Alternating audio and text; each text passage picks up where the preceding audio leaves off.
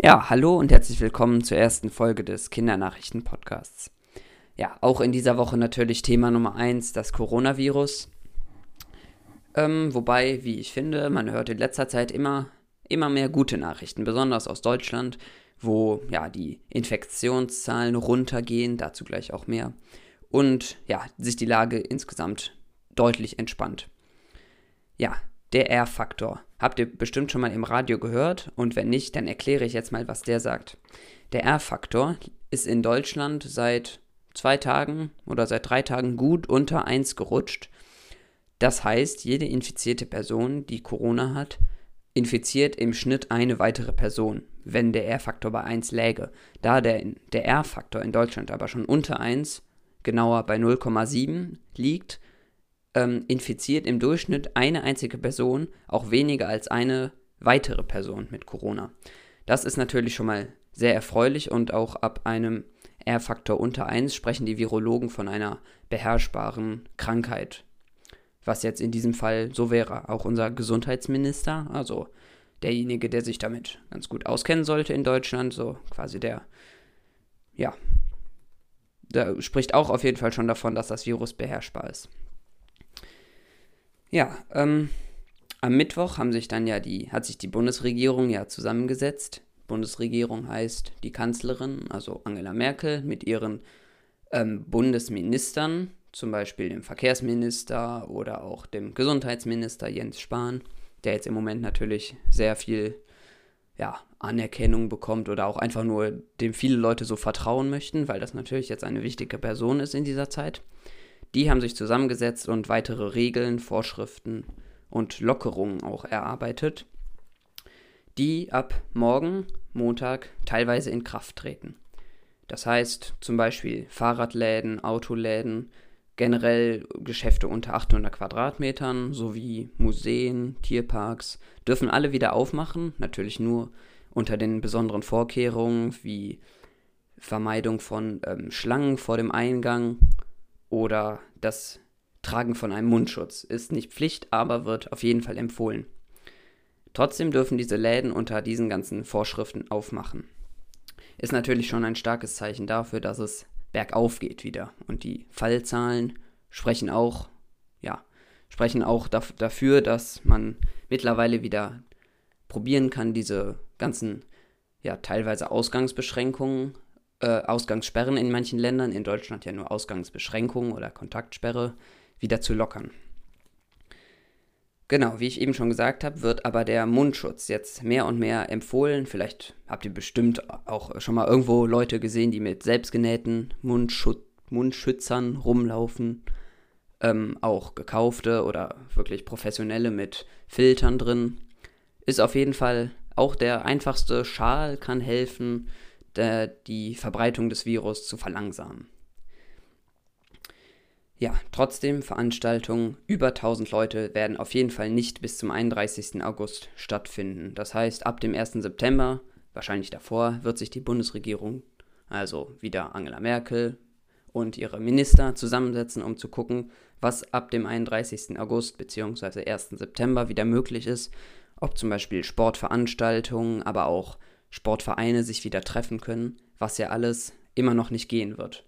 Genauso wie Theaterbesuche oder ja, alle möglichen Konzerte, wo Menschen eng beieinander stehen, wird es auf jeden Fall bis zum Ende August nicht geben. So viel ist schon mal klar. Viel Kritik hat es jetzt in letzter Zeit aber daran gegeben, wie die Bundesregierung, also wieder Angela Merkel mit ihren Ministern, ähm, in dem Fall jetzt mit den Kultusministern, so nennt man die Leute, die quasi die Schulminister bilden, äh, wie die darauf reagiert haben, was die Schulöffnung wieder anbelangt.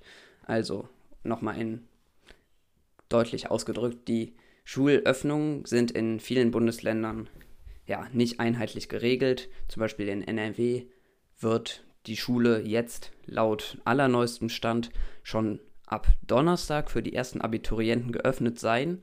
Doch bis gestern war noch überhaupt nicht klar, ob sie hingehen müssen oder ob, die Schul, ob das äh, die Schul der Schulbesuch freiwillig ist überhaupt.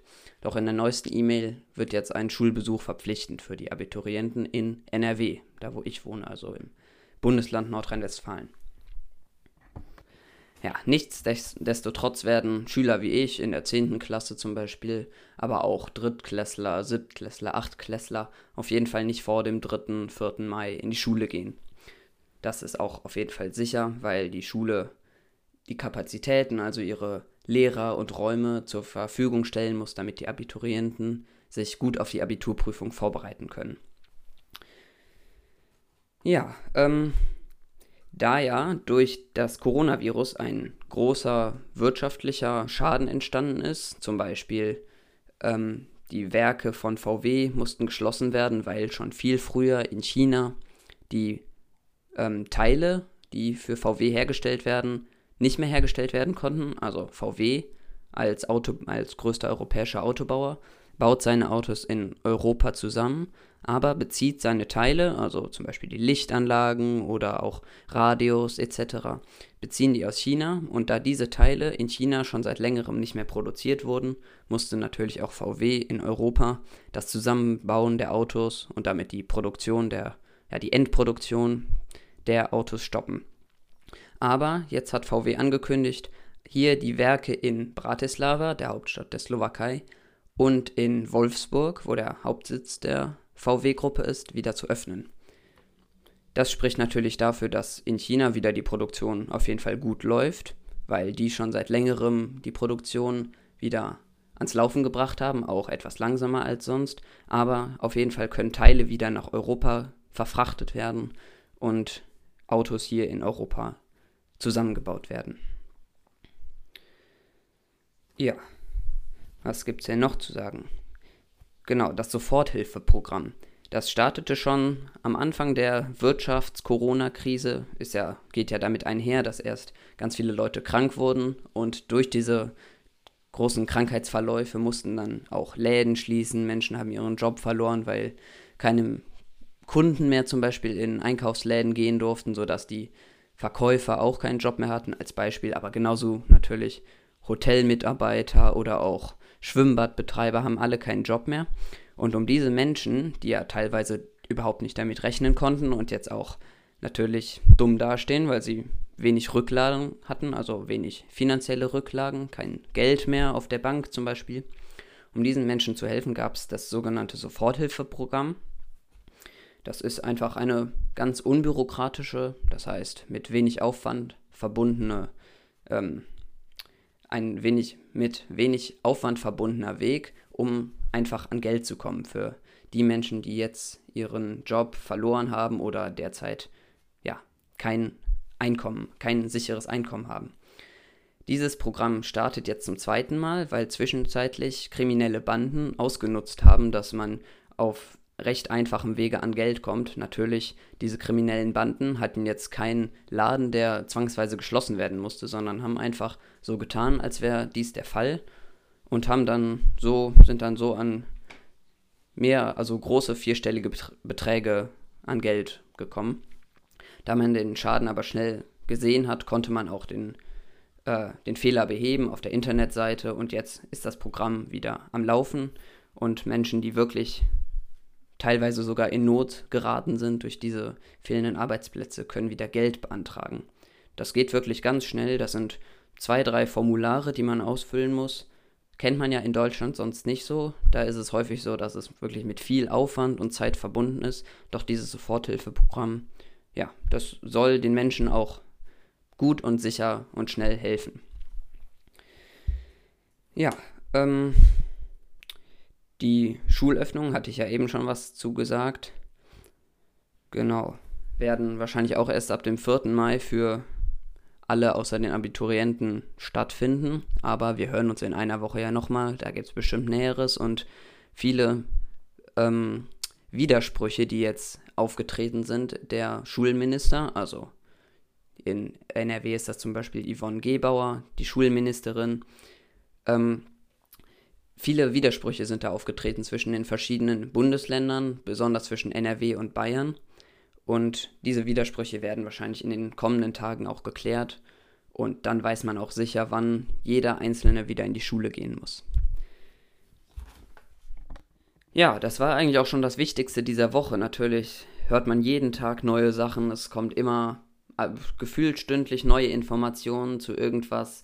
Wieder geplante Lockerungen, geplante Öffnungen von jeglichen ja, Beschäftigungsmöglichkeiten. Auch jetzt ab Montag dürfen ja, wie ich schon erwähnt habe, kleinere Läden unter 800 Quadratmetern öffnen. Aber auch die Friseure sollen in zwei Wochen dran sein. Naja, wenn wir uns dann in einer Woche hören, hört man, äh, wenn wir uns in einer Woche hören, weiß man bestimmt schon mehr dazu. So, Fußballergebnisse normalerweise würden jetzt kommen, aber da ja nur im Moment Training stattfindet, gibt es natürlich auch keine Spiele und ja, Fußball wird wahrscheinlich auch erstmal die kommenden Wochen nicht stattfinden, so wie wir es gewohnt sind. Aber sobald Fußball wieder ganz normal regulär gespielt wird, kommen natürlich hier auch die Fußballergebnisse. Dann kommen wir aber noch zum Wetter für die kommende Woche. Ich mache das Wetter immer so, dass ich eine große Stadt im Norden, in dem Fall Hamburg, bisschen mir angucke, dann im Süden München, Berlin und Köln. Ich denke, damit habe ich das ganz gut abgedeckt. Also, Hamburg. Die kommende nächste Woche wird ziemlich sonnig, auf jeden Fall kaum Regen in Sicht, allerhöchstens am kommenden Sonntag, also in einer Woche, ganz wenig Regen. Höchsttemperatur Freitag 22 Grad, also nutzt die freie Woche in Hamburg auf jeden Fall auch nochmal, um ja, auf jeden Fall auf Abstand was draußen machen zu können. München. Auch in München wird die kommende Woche sehr schönes Wetter sein, da zum Ende der Woche hin die Wahrscheinlichkeit auf sogar Gewitter und Regen etwas höher als in Hamburg und mit 23 Grad am Freitag auch etwas wärmer, aber auch dort tendenziell auf jeden Fall sehr gutes Wetter. Nur auch dort wie in Hamburg ziemlich windig, besonders am Dienstag mit Wind Windböen bis zu 25, äh, mit Böen bis zu 60 km/h. Köln. Auch in Köln schönes Wetter, da sind Donnerstag und Freitag die Höchsttemperaturen 24 Grad und zum Wochenende hin kein Regen, dafür wieder etwas bewölkt, aber auch nichts Schlimmes. Auch dort etwas Wind, doch nicht ganz so schlimm wie in München. Montag, ähm, Montag und Dienstag etwas böiger als gewohnt. Berlin. Auch in Berlin ganz ähnlicher Temperaturverlauf. Freitag Höchsttemperatur 23 Grad zum Wochenende hin etwas bewölkter, aber auch immer noch sieben Sonnenstunden am Sonntag und ein lebhafter Wind am Montag bis Mittwoch. Ja, das war der Kindernachrichten-Podcast, die erste Folge. Ich hoffe mal, es hat euch gefallen und wir hören uns nächsten Sonntag wieder mit einer neuen Ausgabe, wahrscheinlich die wieder zu 90% aus Corona besteht. Aber das stört uns ja nicht. Es ist auf jeden Fall interessant, das Ganze zu verfolgen. Gut, wir hören uns nächste Woche. Tschüss.